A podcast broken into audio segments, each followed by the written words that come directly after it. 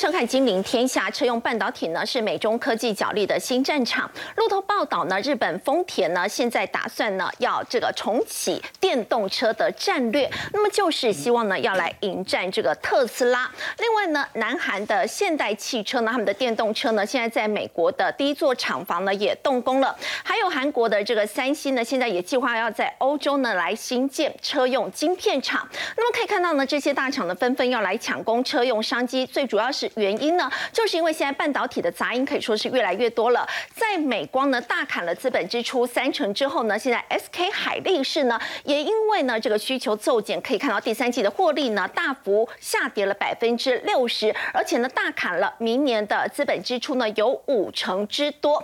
不过呢，美中的这个晶片角力呢，现在传出台湾的记忆体业者呢反而是会有一线的生机。那么最主要是大陆的长江存储呢，可能会被美国列为黑名单。那么台湾的记忆体业者呢，就有机会来受惠这个转单的效应。那么接下来的营运渴望倒吃甘蔗吗？我们在今天节目现场为您邀请到资深分析师谢承彦，大家好，中经院副院长王建全，各位观众大家好，汽车达人 Andy 老爹，主持人好，大家好，资深分析师纪伟明，大家好。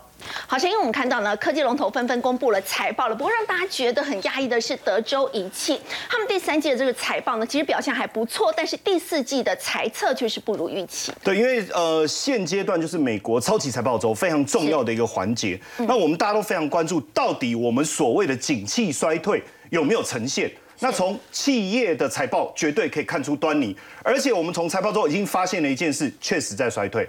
但是有一个产业，有一个市场。既然还能够稳固的在成长，就是汽车。为什么我们这样讲？我们先看一下主要四个重要的这个呃企业哈，包括阿发贝、Google 的母公司，它公布财报；还有海力士也公布财报，德州仪器以及保时捷。从阿发贝的公布财报的结果来看，我们真的吓一跳。为什么？它二十五号公布第三季营收获利都没有达到市场预期，所以盘后啪一个跌了六点五八，啪一个就下去了。然后呢，我要特别提醒大家，第一个，他已经讲说要把企业的效率提升百分之二十，所以势必要裁员，势必要缩减开支。是，原本他要做的 P So Book 这个计划已经取消了，团队也解散了。哦，甚至他过去都会有所谓的这种呃内部的这种我们所谓加速器的计划，一百二十个全部停掉了。所以很明显的可以看得到这样的一个状况，而且未来招聘的一个数字，第四季会比第三季少一半。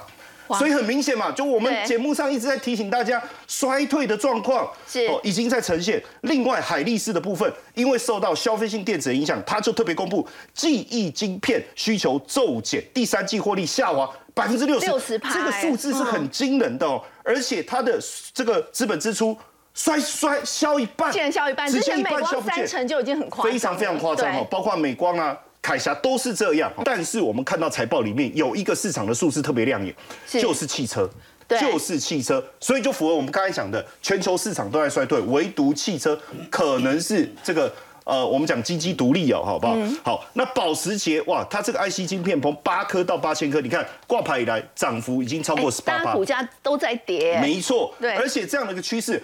反映在整个车厂的一个计划，还有半导体产业的一个计划。是我们看到连半导体的一个大厂都要跨足到汽车产业。为什么这样讲？我们先看一下这个现代汽车哈，因为美国的削减通膨法案出来以后，势必会冲击到很多的一个车厂。现代汽车在美国的市占率去年是排第六，排第六其实是算蛮前面的哦，但是。削减通膨法案出来以后，他没有办法拿他的客户没有办法拿到补助七千五百美金，这是相当惊人的一个数字，所以他也必须要到美国去设厂。你看，因为你不在美国这个组装不行。你看，这一个是华尔街日报的一个报道，他说现代汽车要在。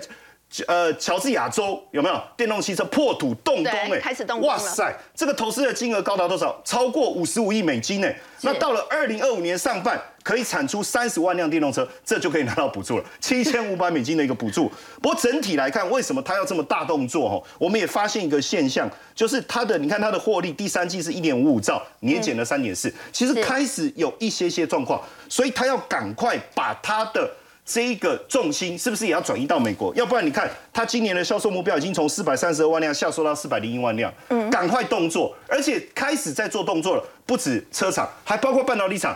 是，你看这个 Business Korea 特别谈到了三星要在欧洲对新建，哎，什么晶片？不是手机，不是笔电，既然是汽车晶片，等于说它要另辟战场。然后你在全球，尤其是欧洲，但我们也知道欧洲车市是非常重要的一个主战场，对不对？你看他已经讲了，他要提高这个产能，你看成熟晶片专业制成二点三倍，主要做什么？车用晶片跟影像感测，因为未来车子要使用到了影像的感测，比如说呃这种呃辅助设备啦、自动驾驶会特别需要，然后要抢攻二零二五年要成为车用记忆体的霸主，哇，哇另辟战场。晶圆代工这一块我没办法拿到霸主，我拼不了台积电，没关系，我在车用晶片，车用这一块但是我最后补一个，其实张忠谋应该是说台积电也其实要到欧洲，也就是德国来做车用晶片，所以大家其实在这个战场还是要火拼呐、所以车哦用晶片真的是新战场了，新战场。当然，我们在看整个车用，我们继续看下一章哦。在整个车用的一个市场当中，我们最惊人的是，我们一直觉得，哎，中国这个市场最近的状况，景气的往下滑，这个真的还有这么大的一个庞大市场。但没想到丰田，因为你看日经中网特别讲到，丰田，因为它在日呃中国的过去，我们讲 Toyota 这些车子，它绝对卖得很好对。但是电动车市占率应该也不用算了，因为我也不知道多少，因为很小很小，几乎没有。嗯可是他要跟比亚迪合作，他要成立一个叫一汽丰田，要做什么？就是电动车。推出的叫做 BZ Three，因为它的电动车 BZ 系列哈，之前还有 BZ Four X 嘛，大家都知道，它要推出最远行驶六百公里，它的整个电池的部分就是要跟比亚迪来合作哈，然后而且预计全球的销售量要达到三百五十万辆，所以你看哦，它要砸多少钱？两兆日元，就是电池，电池这一块很重要，要确保电池的供应。过去丰田其实并不是很在意所谓的电池，它一直用氢氢气的方式在在作为主燃料。他现在发现这个市场就这样，而且非常非常的重要。所以你看，连丰田的动作都出来了，特斯拉是不是也闻到了什么样的一个不对劲？对不对？好，他闻到了这个不对劲，所以最近突然做了一件事，他过去是连续的涨价哦，连续六次一直涨，一直涨，一直涨，买车的人都好高兴。可是这一次特斯拉在官方微博既然无预警的做了一件事情，叫做什么？全面调降。好，而且对调降的幅度很大哦。是我跟各位讲，基本上它的 Model Y 的这个这个长续航版降价幅度是九点多帕，超过九帕，快十帕。后驱版的降价幅度基本上大概八帕多，而且很重要的一个关键，后驱版的部分降到三十万人民币以下。为什么要降到三十万人民币以下？因为车主就可以拿到补助了啦。哎呀，那已经买的人怎么办可？而且而且这个也是大家最喜欢的。对好，那就像你讲的，它你你知道特斯拉去年呃买贵了今年到九月卖了三十多万辆，整个。电动车在中国，就是特 Model Y 卖了二十几万辆，大概二十二万辆，所以它这个销售大家真的很喜欢。结果你你你涨价，我很高兴，因为我已经买了嘛。可是你既然降价，气到气到做什么？去拉白布条抗议呀、抗议什么？为什么我昨天买车，你今天就给我降价？而且我跟各位讲不夸张，气到直接打那个营业员呐、把他叫过来，我昨天才刚买。哇，这个这个行为是不建议哦，对这个真的不太好。但是我觉得生气是可以理解，你你你，我昨天才买，你今天就降价啊？但是怎么办？这里已经告诉我们什么？汽车产业的发展，连特斯拉都闻到那个火药味，所以它必须先降价，把那个市占率狠狠的把它占住，要不然丰田一旦进来，所有的车厂一旦进来，它的市场份额会被削减掉，这是他所看到的一个未来哦。那是不是真的有这样的一个一个这个战国时代会发生是？我们特别看一下路透的这一个重要的一个讯息哦。路透对全球车厂去做了分析跟预测，他告诉我们几个大厂，这些顶尖的车厂未来会持续的投入资金，累计应该会达到超过三十八兆台币，哇，太可怕了！而且重点在哪里？电池跟这些材料，你看哦，预计二零三零年要生产五千四百万辆的纯电车啊。是汽车总量五十趴以上啊！未来可能我们在路上看到都是电动车。这个之前路透有估过哈，是其实比现在就现在所估到二零三零的数字是之前的两倍。有没有证据？我们就就先看特斯拉，马斯克说二零三零年他要制造两千万辆，没有错，一年要做两千万辆，一年哦。我我一直在想说，这数字是不是疯了？他有有讲错吗？可是我如果他估路透估五千四百万辆是所有的数量的话，是两千万辆不为过哦。要投资数千亿美金，福斯也要投资一千亿美金在超级电池，丰田也要投资七百亿美金，包括福特，你看也要投资五百亿美金，还有宾士也要投资四百七十亿美金。所以你看，全球的顶尖车厂，不管是传统车厂还是电动车车厂。都要在电动车这个领域火拼啊！所以未来这个部分虽然全球经济衰退，但是电动车的产业应该火力十足。好，刚刚陈燕带我们看到呢，其实是在最近很多的科技大厂呢纷纷公布他们最新的一个财报。当然呢，我们看到都是比较不好的一个消息。那么反而呢，现在电动汽车这样的一个相关的一个表现呢，却是一枝独秀。那么刚陈燕也有特别带我们看到呢，就是在特斯拉的电动汽车，那么是无预警的宣布降价。其实，在先前呢，特斯拉的执行长马斯克呢就曾经说过，他们要力拼的就是特斯拉接下来的这个市值要来挑战超过苹果跟。沙地阿美石油公司的市值的一个总和，那么这当中的一个非常重要的因素呢，就是他认为下一代电动车这个车型呢，除了会更小之外，再来就是希望它的这个成本可以达到百分之五十的这个降幅，也就是说它的这个价格呢，必须要更有竞争力、更便宜。那么要请教 Andy 老爹，所以电动汽车呢，接下来这个价格战呢，可以说是会越打越越演越烈嘛？呃，对，因为我们知道，其实在这个整部电动车的这个 bone cost，就是所谓的成本上，基本上，呃，电池大概占了百分之四十几。那这个，所以其实，在这些传统车厂或者甚至像特斯拉，他们基本就是说，在电池的应用技术方面，呃，还有成本，都就是一直想办法再让它降低。然后另外也就是说，我们知道，因为电池呢，其实它本身是带有很多的重量的，所以就是说在。呃，能量密度就是说，可能在的呃同一单一呃就是同样的单位体积内，可以放入多少电力，也是现在这些呃就是超级汽车大厂就基本上他们在努力的一个方向。那另外一个就是说，其实我之前有听到一个讯息，就是当然我知道伊隆马斯克他们他一直在想办法要降低所谓的造车成本，所以我之前有看到一个，就是说他们呢在呃他去弄了一台。呃，就说这个有有点像是这个呃车体的这个一体成型的注压成膜的那个机器，就说我们知道传统汽车就是有很多的这个板件，比如说有车顶、车门、呃车头、车尾这样兜起来的，但是它这个一体成型，就是说我整部车我透过一次的注压成型，这样棒，然后整部车的这个这个形状，这个车体就出来了。那这个是它的算是有一个嗯，算它的秘密武器啊，就是说我这样子可以大幅降低在车体上结构的一个成本，但是对消费者来说，就是说，但是呃呃，对消费者的缺点来讲，就是我可能碰到车尾，我可能整部车就要大修啊，当然就是有好有坏。但是对降低成本来讲，我觉得却是一个呃一个技术。那我呃以美金来看哈，就是说其实伊隆马斯克也有讲，如果它今天可以大量生产在低于美金三万块以下的车，那以台币来讲就是算是百万，可能两三年就会有百万内的电动车，然后是还不是。配备也不会太阳村哦，在甚至已经配备的那些，我觉得应该都会有一个某种程度的一个吸引力。好，那另外一个市场呢，我觉得其实下一个阶段其实可以看到，就是在车用晶片。嗯，我们知道这呃这两三年哈，因为电动车的一个出现，然后呢就是有晶片短缺的问题哈，因为传统的油车。呃，本身车用晶片可能大概就是个位数，甚至十几个，那慢慢越来越多。但是以电动车来讲，不是哦，在特斯拉身上呢，其实他们呃，在包含像呃韧体的整合，然后到晶片的数量，其实都现在据说啦，哦，已经超过一百个，一百多一部车要用一百多个晶片。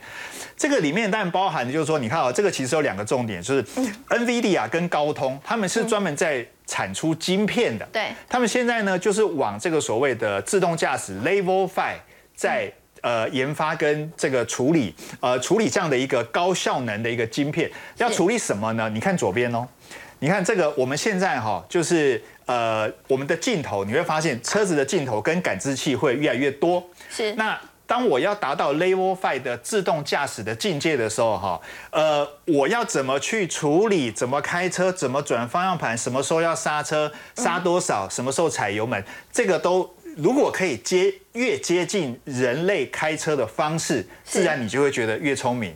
那像这个图片上就是说，比如说，当我现在侦测到我的单呃我的单向，我的正前方前方有一部车的时候，它停在路边，我要闪过它，然后绕过它，那。甚至是我要先停再过。啊，还是说我侦测到对方有车，我先慢慢，然后降到多少，是要怎么过比较好，不会造成危险，但是又要顾及到车上乘客跟驾驶的一个舒适性。过去是不是可能侦测不到比较对向车道的一个？呃，应该讲说过去侦测，哎，现在其实侦测得到，但是它可能它就会维持在车道线内。你前方你看右右上角那那张照片，前方有一部车。我侦测到他停在那边，那我就停住，我就不过了。但是现在很聪明，就是说，好，当我的对象有来车的时候，我会先让他过，过了之后，我再想办法跨线，然后呃，以一个最小角度的。方式来绕过去，前面不会撞上去这样。对，因为你如果一直停在原地，驾驶一定觉得说你这个自驾车可能不太聪明，是，所以你就要想办法绕过去嘛。就是说，怎么样去运算？透过呃，比如说 NVIDIA 他们最新在这个秋季的大会上发表这个新的晶片，是，怎么样去运算？这个运算你知道它要收集多少资料？你知道吗？比如说，车上有一些，比如说像特斯拉有十二颗雷达，然后呢有四到八颗的镜头，这个镜头同时间吸收进来的画面。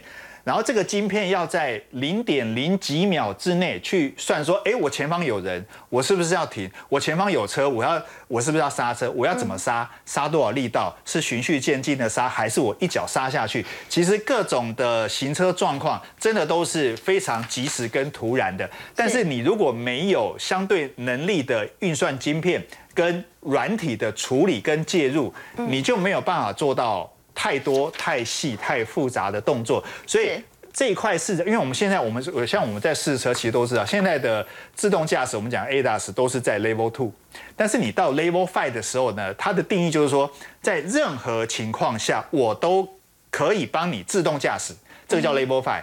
Level Four 是有条件的情况下，我帮你自动驾驶。所以呢，这个其实他们就是在直接要往 Level Five 去进攻。所以我认为，其实这一块。呃，未来也会让就是所谓的电动车的大厂，他们在想办法，就是说我要达到 Level Five 的情况下，怎么让满足驾驶跟乘客的舒适性，但是又可以维护所谓路上行车的安全性。我觉得这个是非常重要的。那我们说到这个电动汽车嘛，其实，在车上的这个系统哦，到底你是要用这个 Google 还是苹果？以后这个消费者其实也要做这个选择。呃，这个哈，其实我跟你讲，以车厂的角度来说哈。他们理论上不，但他们当然想要用自己的研发系统，是啊，自己的影音系统。那现但现在因为大部分的手机。呃，只要是智慧型手机，不是 Apple 就是 Google。Google。那当然，因为他们本来就是做软体跟应用界面，所以他们的 UI U 叉的设计跟整个使用方式一定是比较聪明的。所以像我用了，比如说 Apple CarPlay，我就不会想要用我原来的车机。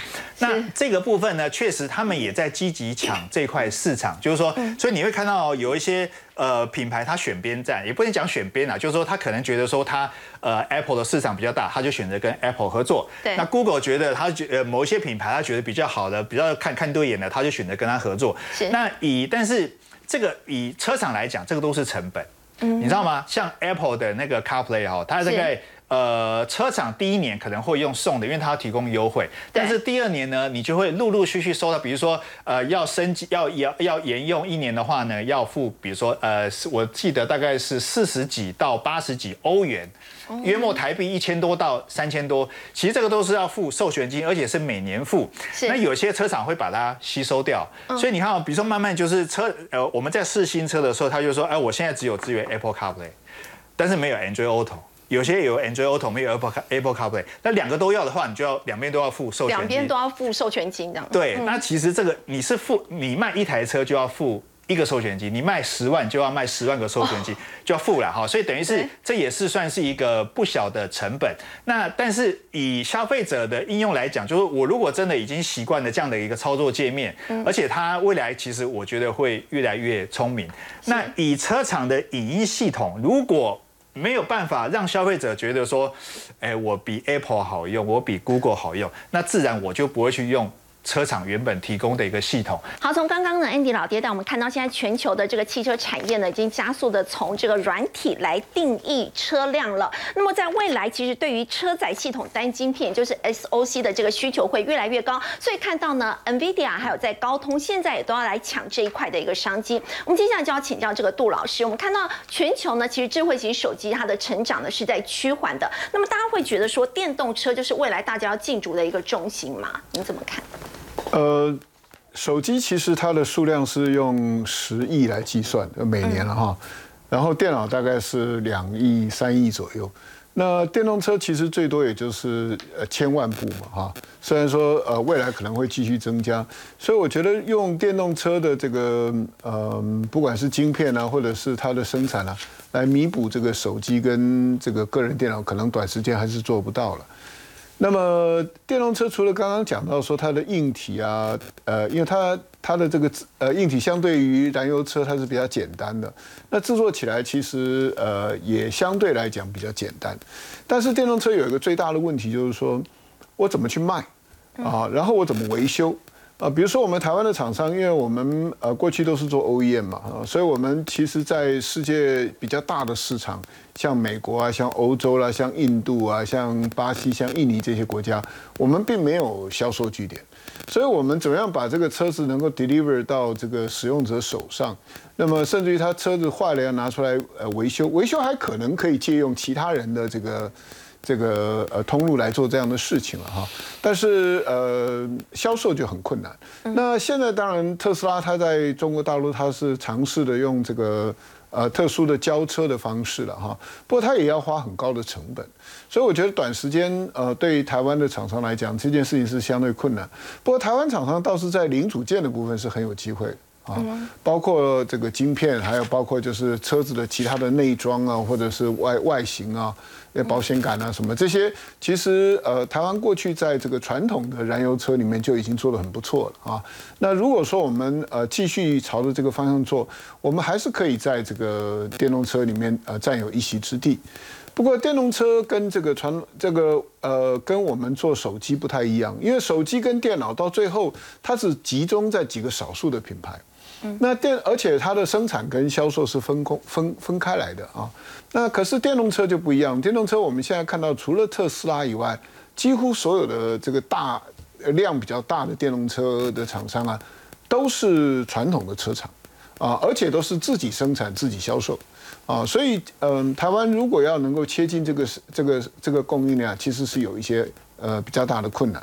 嗯，好，刚刚杜老师呢有特别提到这个在电动车的一个需求呢。如果说真的要追上像手机有这么大规模的一个市场的话，恐怕呢还是需要一段时间的。不过我们说到为什么在今年半导体的一个杂音非常的多，其实很重要的这个原因之一呢，就是来自于在美中科技战。像美国对中国大陆呢最新的这个禁令，在晶片方面，其实他们对韩国的三星跟 SK 海力士呢，其实是有给予一年的这个豁免权哦。不光请教伟明，这个日经亚洲报道说，其实。华府他们的一个最主要的目的，就是要告诉你，利用这一年的这个豁免期，赶快来制定一个 B 计划。这当中就是包括到我美国来设厂。那其实我认为，我们应该要先梳理一下整个半导体供应链目前的状况嘛，因为我们知道，从国庆连假完回来以后，台湾就忽然面临到这个美国晶片法案的制裁，那台股杀声隆隆。但是我们看到了，说我们在这个晶片制裁法案出来以后，过了不久，哎，好像听说有这个可以豁免权嘛。那消息传出来以后，我们不管是看到。像是 SK 海力士、三星电子，甚至台积电都拿到了一年的豁免权。难道是说这个争端只是我们口号上面喊喊而已？难道要休战了吗？但是现在日经亚洲直接告诉我们说，想太多了，不可能。为什么？因为其实美国给我们这一年的时间是开了一条人道走廊。什么叫人道走廊？让你有一年的时间，把你所现在在中国境内的一些工厂啊，这些产能，慢慢的把它移出去。因为我们知道了，其实大概从两千年以后，中国加入 WTO，全球化的时代就开启了。是。但是从二零一八年美中贸易战开打以后，去全球化正式开始。是。所以其实啊，我认为日经亚洲这一个评论讲的非常的好。这个对于中国业务，他们的这一个一年的豁免期，它并不是一个橄榄枝，而是一个警告。那这这个观点我非常非常的认同了，是因为毕竟你今天我们原本不管是台湾还是韩国，对于中国境内的一些产能 都是有非常深的连接。你今天忽然一刀两断，对于整个半导体供应链来讲冲击非常的大，对美国自己的国家利益来讲也不是一件好事情。所以他们给予了一年的豁免期，就是要让你在这一年的时间慢慢的去做调整。那么其实我们可以看得到啊，在整个诶这个供应链的调整里面，韩国厂商受到的冲击一定会比台湾还要来得大。为什么？从数据我们来看，我们可以看到 SK 海力士在做记忆体的嘛，记忆体 IC 也是这次的制裁范围里面，它的营收贡献有三十六点六 percent 是来自于中国耶。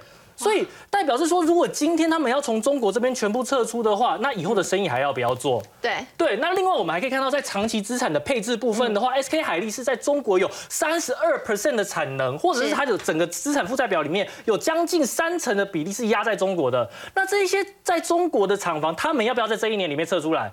这很难吧？这一年的他就算很难，他还是必须要做嘛。你想想看，今天他们在这一年拿到了豁免权，可是明年呢？后年呢？他们难道会在这一年的豁免权里面，然后就开始大肆进设备吗？不可能嘛！你明年如果禁令又来了，他的这些设备是不是还是要撤掉？另外，大家比较在意的是三星，三星这么大间嘛，对不对？对我们可以看到，它其实在中国的营收占比大概是十六点三 percent，对不高不低啦，不高不低，但是也是算是一个相当大的比例。是但另一方面呢，它在中国的长期投资，它的资产的部分也将近一成，一成那跟大家报告一下，台积电只有两趴。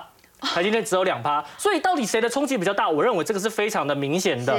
那么我们可以看到啊，就是不管是在三星还是 SK 海力士，他们一定都会把这些销售部门慢慢的移出去。那么我们还要再看一下下一张投影片的部分，因为我们在做比较，比较就是要大家比来比去嘛。我们可以看一下这个半导体排名的部分，在韩国他们这一份报告出来以后，在全球前百大里面，居然韩国自己只有三家半导体厂入列。蛮压抑的，竟然只有三家哎。对啊，他们自己做的报告，他们只有三间入列哦，而且大家可以看到是说中国的部分，其实有四十二间厂商是进去这一份报告的前百大，所以我们可以看到美国跟中国为什么要在这边去发起这样的晶片制裁，目的就是避免中国在这边超车美国嘛。对而且大家要注意到哦，虽然韩国的这一些厂商只有三家在这个百名，诶不，诶在这个前百名里面，但是韩国厂商的表现又在里面表现最差，纯收益率在整个缺 four 里面是唯一一个有下降趋势状态的一个国家。那 么我们再从下面这个排名来看的话，三星在二零一八年的时候是全球半导体第一名。但现在今年呢，只被掉到了第三名。那第一名的宝座就被我们台湾的台积电给拿下来了。是 SK 海力士原本在二零一八年是第十名，在现在已经掉到第十四名。最好笑的是，从 SK Telecom 分拆出来的这个 SK Square，它在这个月啊，哎，从第八十名掉到第一百名，哎，它已经只在前百了，它只有三家，还有一家是最后一名。所以它等于是在这个 Trip Four 当中，唯一是出现倒退路，一直在退步这样的情况。对，没错。那其实其中一个原因就是因为他们的政策税率的部分，大家可以看一下，其实韩国在这个地方，他们的设备在投资上面占他们的营运现金流比例非常高哦，超过三，哎，超过六成，六十三点一。哎所以在六十三点一这么高的比率之下，为什么他们的竞争力会这么差？一部分就是因为税率。大家可以看到，韩国在整个半导体的税率上面是在 Chip Four 里面最高的，在今年，哎，在去年甚至来到二十六点九 percent，但是同期的台湾呢，只有十二点一 percent，是所有税率最低的。那么你在整个税率相当高的情况之下，你自然会去压抑整个产业的发展。好，刚刚伟明带我们看到呢，是在这一波的这个美中科技战当中呢，那么韩国其实受伤的这个程度呢，是比台湾要更加严重的。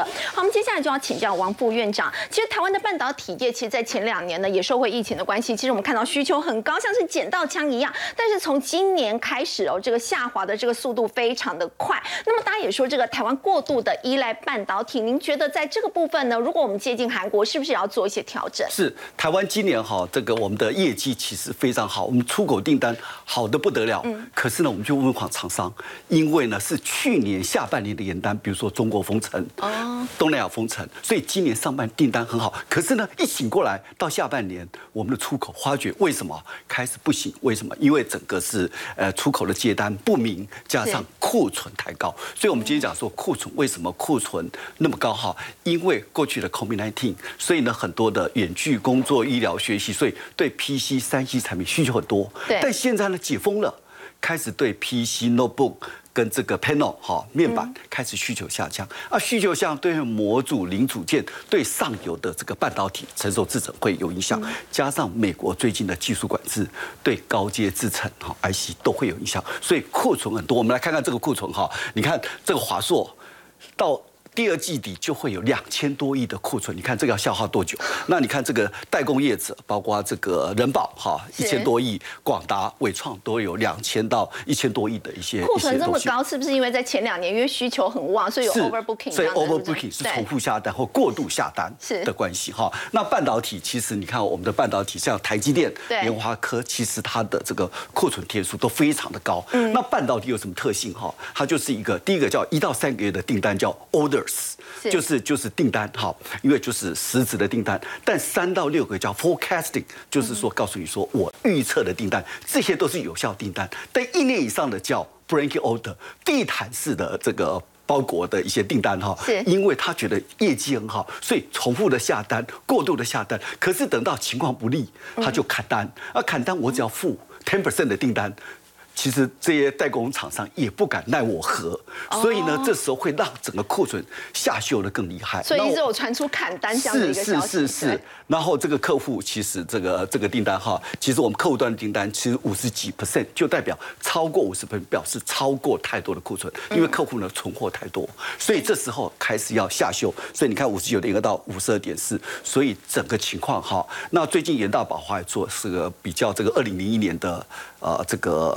呃，cyber bubble 哈，这网络泡沫跟二零零八年发掘这个科技的要消化库存，至少三到四季，甚至四到五季，所以告诉你要一年的时间来消化这个库存。好，那这个台湾呢，我们叫我们讲说台积电是护国神山哈，到底哈英文讲就是 Magic Mountain that protects the nation 哈，到底我们的半导体对台湾有什么样的影响哈？占制造业产值二十 percent，哇，你看比重有多高？占制造的就业人口是。二十 percent，但是占全国总就业人口大概是七个百分点哈。出口在台湾出口的总值三十四个百分点，超过三成呢。是，然后更更夸张是占台湾贸易顺差七成。哇！所以韩国哈今年为什么会？逆差，韩元一直贬值，就是因为韩国开始呢，这个今年对大陆的半导体开始呈现一些逆差。对，而台湾呢比韩国好一点，因为我们比较多元，好，我们有 IC 设计、封装、晶圆代工，我们有逻辑、有 DRAM。韩国是比较 DRAM 跟 Fresh，他们比较在记忆体的部分。是是是。那半导体，可是我们要很担心，半导体出口大陆比重占六成，好高哦，六成。这个二零一五年大概只有五成哈，半导体出口占台湾对大陆总出口是。五成，所以其实呢，台湾对大陆的依赖度还是很高，还需要必须要分散你的风险哈。是。那这个半导体，我们讲地缘政治，什么叫地缘政治？一个是地理位置很重要，就是我们讲说我们第一第一岛链。第二个就是你有一个很好的产业，战略性的产业，就是我们的半导体工业之命哈。所以各国呢，其实已经把半导体视为一个战略性的产业。像美国晶片法案，它怎么样通过补助、通过租税优惠、通过人才的培训、通过技术建设投资，你看投资希望再再恢复美国半导体活力。中国这个技术自主，欧盟欧盟有晶片，日本。有日本的一些产业发展纲要，韩国当然是不遗余力，对，半导体战略。那台湾呢？我们比较没有晶片的一些法案，我们只有产创的相关优惠，还有一点点呃，我们的这个叫什么科专计划的补助。所以台湾其实政府可以花更多的力气来协助我们的半导体产业产业。那政府的上位的政策哈，第一个我觉得哈，台湾政府要扮演比较重要角色，因为要看看我们。这个不同的 scenario，不同的情境下，台湾要该怎么应应？好，比如说，如果美国要求我们三纳米去美国投资，对啊，欧洲要你更更多投资，日本要你更多投资，那我们的人才、我们的产业有能力支援这么多的海外，会不会空洞化？这是一个问题。那如果呢，中国要求我们现场换取晶圆的停止？你现在变成左右为难，这是一个很重要的哈，因为台湾呢产业太过集中在半导体，甚至资讯电子业，好，这个是是一个好处是景气好的时候很好，很好但是不好的时候你就是会落井下石，这就很糟糕哈。那业者的策略呢？我们现在呢，其实要敦促政府做台美的倡议 agenda。我们现在有二十一支台美贸易倡议，政府呢，企业应该敦促政府去做更多的一些谈判筹码，嗯包括比如说延长你的缓冲期、一些项目排除等等等，帮业者争取更大的的权利。那业者呢，应该敦促政府做一个更大的半导体战略，比如说我们有个大基金。好，这个我们有一些，比如说我们这些劳退基金，可不可以成立一个大基金，透过研发、租税优惠、设备本土化、科专计划等等等，来协助这个，因为这是富国神山，一旦呢，如果它动摇了，就是地动山摇，哈，是是是这样子。第三个，新东向的双向挂牌。我们现在半导体到美国去投资，是好但是呢，投资人力成本都很高。啊，我们可不可以就说我们有个族群，半导体族群，在美国的 NASDAQ 道琼指数来挂牌？双向跟台湾双向挂牌，利用美国人的钱来壮大台湾的产业。我们现在在 NASDAQ 的这个挂牌的只有这个莲花，呃，不是台积电、联电对啊，中华电中中华电信，还有这个红海。还有现最近有这个 GoGo 的借壳上市，我们应该学习中国大陆，利用美国资金更多的科技壮大的厂是直接去纳斯达克那边挂牌，然后投资，然后增加你的国际知名度。中国大陆就有一百多家在美国设厂，然后变成世界级的企业。台湾是不是因为过度的依赖半导体？那么未来是不是要做一些分散的风险，甚至呢有可能像刚刚所提到的，更多的半导体的公司到美国去挂牌呢？其实都是可以采行的一个方式。不过我们说到另另外就是来自于在车用这一块的一个商机了。其实呢，经济部呢从二零二三年开始呢，也要投入更大笔的资金。但如果说这个电动汽车越来越普及的话呢，相关的个股有哪一些是比较值得留意的？我们先休息一下，稍后回来。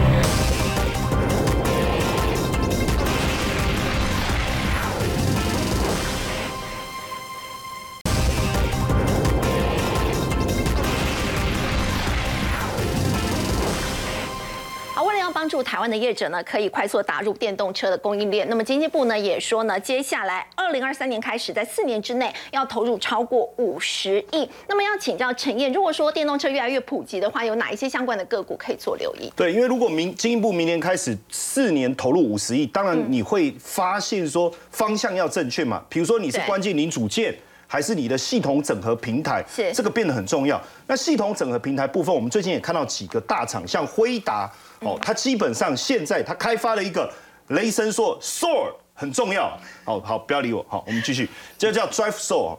它的目的是什么？做一个系统的整合，因为过去传统的都是分散式的，等于说一台车子它的系统各个都是分散，但它在够透过这个雷神索尔要把它整合在一起哦。那包所以你看它的这个汽车业务哦，我们可以看一下哦，其实今年哦，这个呃上面写的是二三年第二季，可是其实就是它会计年度啦，就是其实就是今年的。那你看今年整体的一个状况哦，其实表现的非常好。它最新一季的一个业绩的 QO QO 竟然成长到五十九趴，而且跟去年同期相比是成长四十五趴。是所以啊，这个部分就是汽车部门哦。对所以你很明显看到，其实大家把心思放在这个地方，方向是对的。包括高通的部分，也是在汽车业务的部门持续的一个状况。虽然你说哦，它第三季最新一季的这个呃成长率稍微低一点，可是整体的水准是持续垫高，因为第二季就已经暴增了啦。对它已经就暴增了三十二趴了哈。是所以这样看起来方向是正确。所以以现在这个角度来讲，从我们一开始讲到。全球的经济在衰退过程中，汽车的产业是在逆势增长的话，我们怎么来看这个个股？哈，我这边也带各位去思考一下，因为基本上我们会以这个，比如说汽车安全辅助系统。或者是自驾系统，这个是最主要的。那这个发展的方向，其实台厂这边还是非常强哦。我们一定要谈的就是像联发科啊，哦，像瑞昱啊、光宝科跟研华。那为什么我要谈这四个？当然有几个重要条件。第一个，基本上这四个股票它的基本面都相当好，而且是确实在这个领域都有发展。再来是什么？他们都有投信在近期的一个布局。我们先来看一下联发科好了。你知道去年上半年就赚了四十三点四一。所以，如果按照这个这样的一个水准，其实它现在的股价确实偏低。这个我相信也是为什么投信要进场对布局的一个主因啊。那你说它到底有没有切入到 ADAS 这一块？有，而且包括这个毫米波雷达，包括语影音娱乐系统，还有包括电源管理晶片这几个领域，车用通讯这五大领域，它都有跨入。所以未来我相信车载这一块绝对会是联发科的的重心啊，也是兵家必争之地。另外一个瑞昱的部分，今年上半年就赚了十九点二七了哈。那跟这个 RNS，这个是德国非常重要的车用雷达的厂商，是他们现在以这个瑞昱非常厉害，是车用以太网络，它要进军车用市场，所以你看最近确实投信也进来。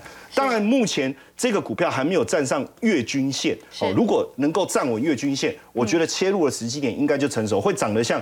这个呃联发科这样哦，就站上月均线。那另外一个是光宝科，当然想到光宝科，其实它就是一个很稳定的股票。那它的配息其实也很稳定，所以很多的高息股都持有这一档。它今年就赚了二点六五，就赚了二点六五。它也确实在积极抢攻 A 大市场，包括我们在讲到深度学习哦。汽车镜头，它会深度学习哦。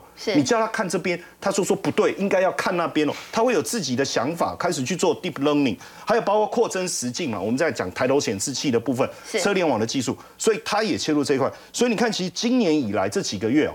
哎，投信其实蛮稳定，在持有这个股票。那它的线图整理过，我觉得蓄势待发，看起来就是蓄势待发。是。那另外一个研华，大家已经非常熟悉，它是工业电脑。说个人电脑跟车载有什么关系？我跟各位讲，它今年上半年赚了多少？六点四九。它其实已经提供了智慧车载的解决方案，而且提供给谁？已经在运作了，就是大都会客运。哦。对，而且它其实这几年也把它的这个系统提供到越南。哦，几个东南亚的一个市场也开始在发展，所以最近也是确实很明显看到投信也在积极的一个布局。虽然现在大盘的环境不好，可是投信。它能够深度从产业的角度去稳健布局的个股，我觉得我们还是值得去做观察。好，刚前一段我们看到是越来越多的这个科技相关的这个业者都在布局电动车，要抢这一块的这个商机哦。不过台湾的这个代表，我们看到这个电动车的部分，要请教 Andy 老爹，红海，红海他们也推了这个两款的这个电动车嘛？他们是用这个 ODM 的方式来进军海外的吗？呃，应该不止两款，现在应该有五款啊，包含我之前试驾那个 e bus 也是他们的产品哦。呃，基本上我觉得前一前一阵子那个上礼拜那个红海科技那个刘刘董事长他就有讲，他说红海之前呃造造这个 PC 哈造手机，现在他要打造 EV 哈，所以其实他们很早就在布局所谓的这个电动车供应链的一些公司跟市场。那包含之前像两年前他们也拿了十亿人民币去投资宁德时代嘛，我觉得基本上我。呃，以这个红海的资源来讲，我觉得要做电动车其实是不难的。所以在台湾，它也跟华创结合了，因为华创背后是玉龙集团嘛，他们有造车、研发车的一个能力跟经验，所以他们这样的一个结合，然后呢，他们在两年内速度非常快。你看，电动巴士、电动皮卡、电动 SUV，然后掀背车跟轿车，就是 Model 一啊。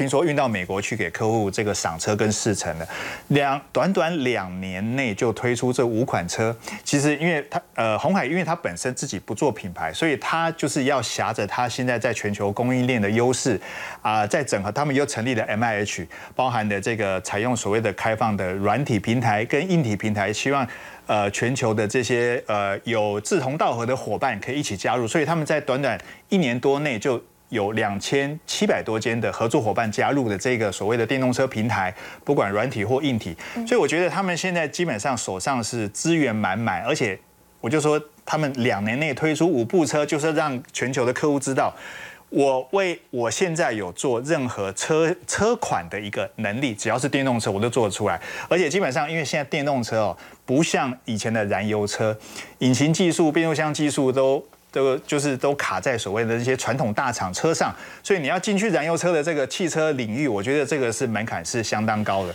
但现在电动车没有了，它所有的这个进入门槛跟所有的这个市场规则全部被。重新定义，那我觉得现在红海比较弱的，应该就是在所谓的软硬体的整合，所以他们也强调一个叫 EEA，就是呃电子控制电机的一个技术平台。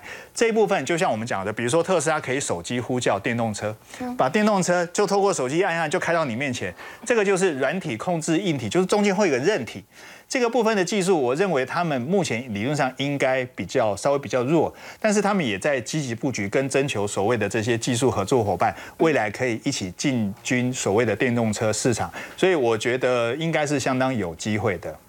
好，我们稍后回来也要来看这个台湾的记忆体接下来的这个发展呢，是不是也非常有机会呢？尤其是在美国最新的这个禁令出来之后，是不是台湾有机会可以拿到这个转单的一个效应呢？我们先休息一下，稍后回来。好，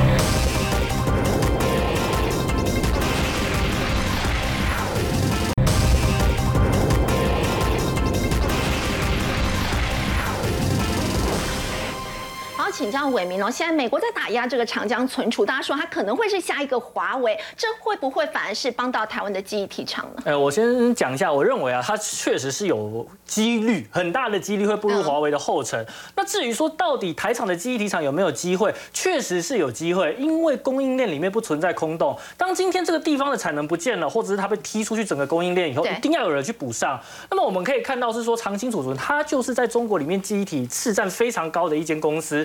那目前虽然说在整个禁令出来以后，他们开始去买他们的设备，可是买设备的速度其实他没有办法马上叫马上到，这不是在玩大富翁哎，所以他们一定要花很多的时间去收集他们现在应该能拿到的资源。但问题是未来的事情他们都不能去做，因此啊，我们可以看到是说在整个产业哎开始出现有一些产能拉出来以后，我们台厂在整个低院里面有没有机会受惠？我们看一下南亚科的部分，其实南亚科在这个地方它的股价已经打出了一个还蛮漂亮的形态了，对至少在台股最近破底的情况之下，它没有破底，这个叫做相对强势。而且我们从大户持股来看的话，哎，这个地方大户是在买股票的，所以代表是说筹码安定，那它的股价表现自然而然的会相对于其他类股比较强势一点。那确实啊，我们在整个低润的产业里面的话，全球就是被三大公司分掉，那么接下来剩下来拿最多的就是南亚科，所以我认为是。这个算是一个资金避风港。再来，我们看一下下一个部分，就是关于 Netflix 的部分，因为我们刚讲低润嘛，可是，在快闪机体的部分啊，其实也有厂商受惠，因为我们看到了，刚刚我们讲的是长期储存，那长江储存的部分刚好一个是 DRAM，一个是 Flash。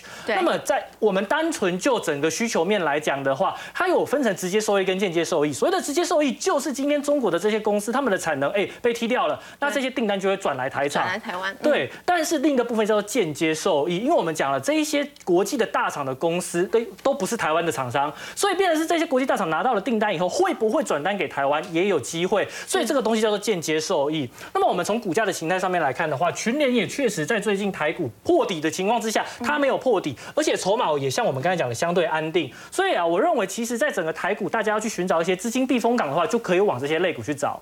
是好，刚刚这个伟明带我们看到呢，是在这个记忆体的部分。不过我们稍后会要关注的是，在中共的二十大之后，现在美国司法部呢起诉了两名的中国情报官员，到底怎么回事？先休息一下，稍后回来。